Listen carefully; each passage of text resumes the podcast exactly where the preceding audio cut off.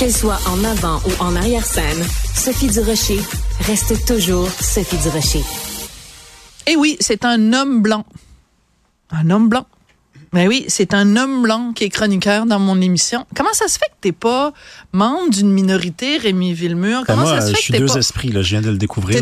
Deux- esprits, là, c'est ça que tu disais, c'est Ouais. autochtone et... euh, Deux esprits, mais t'es pas autochtone, fait que tu peux- t'as pas le droit. Ce qu'est-ce que serait t'en de l'appropriation. Qu'est-ce que qu'est-ce que Mon t'en Dieu, sais? c'est tellement vrai. T'as vu? Tu vois, T'as vu? un biais, C'est un implacable. biais, c'est implacable. Alors d'ailleurs, euh, pourquoi je prends pour acquis que t'es un homme? Le fait que t'aies une barbe n'est absolument pas une garantie. Je suis peut-être en train de te mégenrer. Ben, c'est exactement ce que tu fais. On va arrêter Non, ça tout de suite. On va arrêter ça tout de suite Ouais. parce que la pente est beaucoup trop glissante. Ouais. Alors, j'ai un individu en face de moi.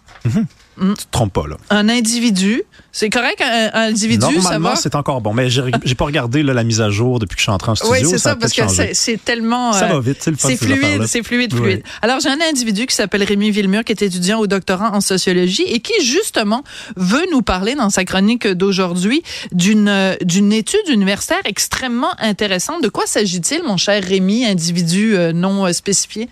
Et deux esprits. Donc, ça a été publié vendredi dernier dans le Financial Times, qui est un quotidien britannique de centre droit. Mais bon, euh, généralement, c'est les questions économiques qui intéressent les, journalistes du Financial Times. Donc, vendredi dernier, qu'est-ce qu'on lit?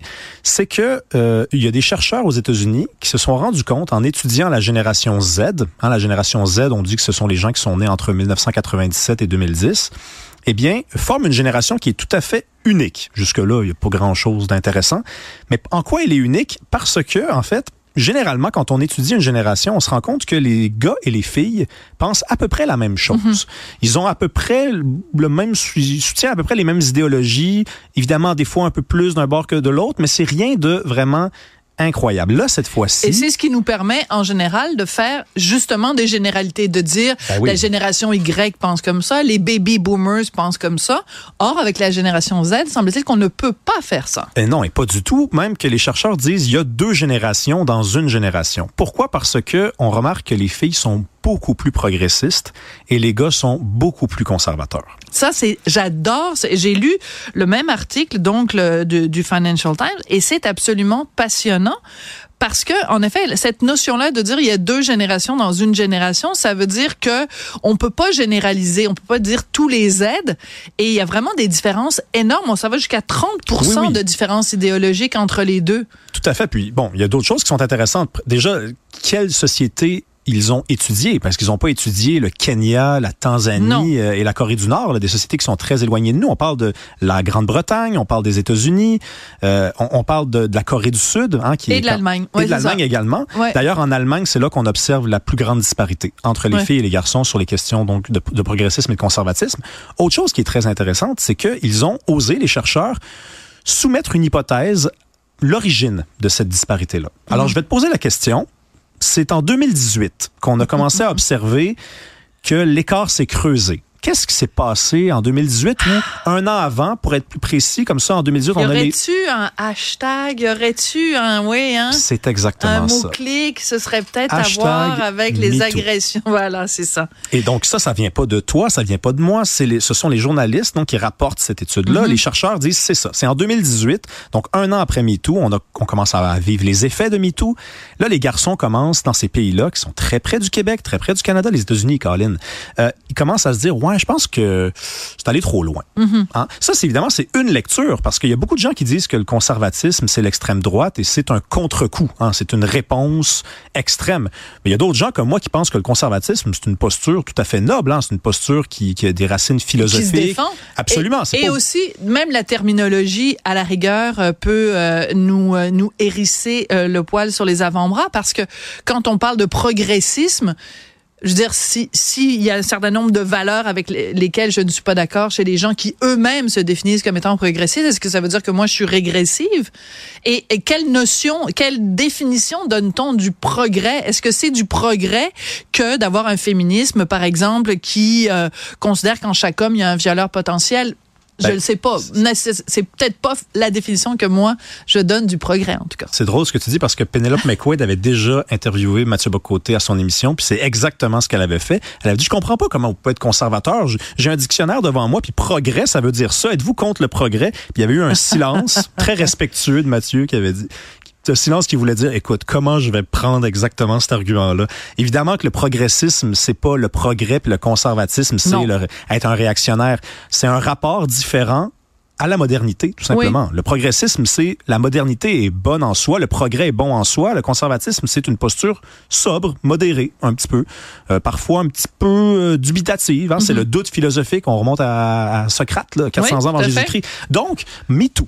En 2017, MeToo, qui, avec le recul, on sait, c'est un mouvement de dénonciation, certes, mais c'est un mouvement qui est antidémocratique. C'est un mouvement qui a fait fi de la loi. Hein? C'est-à-dire que dans, les dérapages de MeToo, je le dirais personnellement, je le dirais comme ça, c'est-à-dire qu'à la base, c'est un mouvement qui était, en tout cas, si je te parle en tant qu'individu de sexe euh, féminin, mm-hmm. euh, c'est un mouvement qui était nécessaire pour que euh, d'une prise de parole et d'une prise de conscience. Parce que je me souviens fort bien quand est arrivé MeToo en 2017, la réaction de beaucoup de ça a été mon Dieu, on pensait pas qu'il y en avait autant. Alors que nous, les filles, on le savait.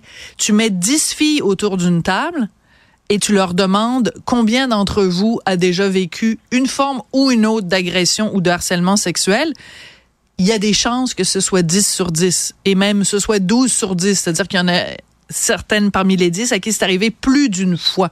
Mhm. Donc, nous, c'est une réalité de filles qu'on connaît dans notre chair depuis des années, pour ne pas dire des siècles. MeToo a eu cet avantage de faire en sorte que on c'était pas juste entre nous qu'on se parlait de ces affaires-là, c'est que les gars on sont comme ouverts les yeux en disant "Oh mon dieu, on pensait pas qu'il y en avait autant."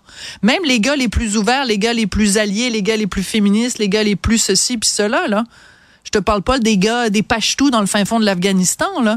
Oui, mais donc, mais il y a eu des dérapages qui eux étaient antidémocratiques. Oui, ben c'est parce que moi quand je pense à MeToo, je pense aux dénonciations dans l'espace public. Absolument. Et ça, est-ce que c'est les dérapages pour toi? Oui, pour moi, parce que totalement un dérapage. Ok, parce que pour moi MeToo c'est ça, c'est de c'est de plus aller porter plainte dans, dans un poste de police et c'est de dénoncer son agresseur en ligne. Ben ça dépend. Si tu dis MeToo dans le sens euh, quelqu'un dit j'ai été violé, tu dis moi aussi j'ai été violé, il y a pas de dérapage. Effectivement. Si tu dis moi aussi j'ai été violé et le gars s'appelle XYZ et il travaille à tel endroit et nous allons détruire sa carrière sans qu'il ait le droit à un procès juste et équitable. J'appelle ça un dérapage. On s'entend, on s'entend. Donc à partir de ce moment-là, les garçons, c'est ce que l'étude semble démontrer, se sont dit ouais mais là le problème c'est que c'est rendu que courtiser c'est suspect, ben c'est rendu que insister même un regard insistant, une micro-agression, une micro-agression, hein, donc à une agression euh, par les yeux. Ça j'ai vu ça passer dans les dernières années, c'est quand même incroyable. À l'université Laval, c'était considéré comme un critère d'agression. Ouais, donc des filles qui disent sur internet je suis tanné de me faire agresser tous les jours, puis les garçons disent tu te fais agresser tous les jours, mais tous les jours je me fais regarder oh là là, OK, mais là, bon. Alors, les garçons se sont dit, semblerait-il, non, on va revenir à une un modèle plus traditionnel. Hein? Oui, je sais, fais donc ça. Ben, c'est parce que, ben, c'est parce que là, il faut que tu arrêtes de me regarder. Ben, ben, je vais regarder dans l'autre sens. Ben là, s'il te plaît, là, parce que moi, sinon, je me sens. C'est insupportable, hein?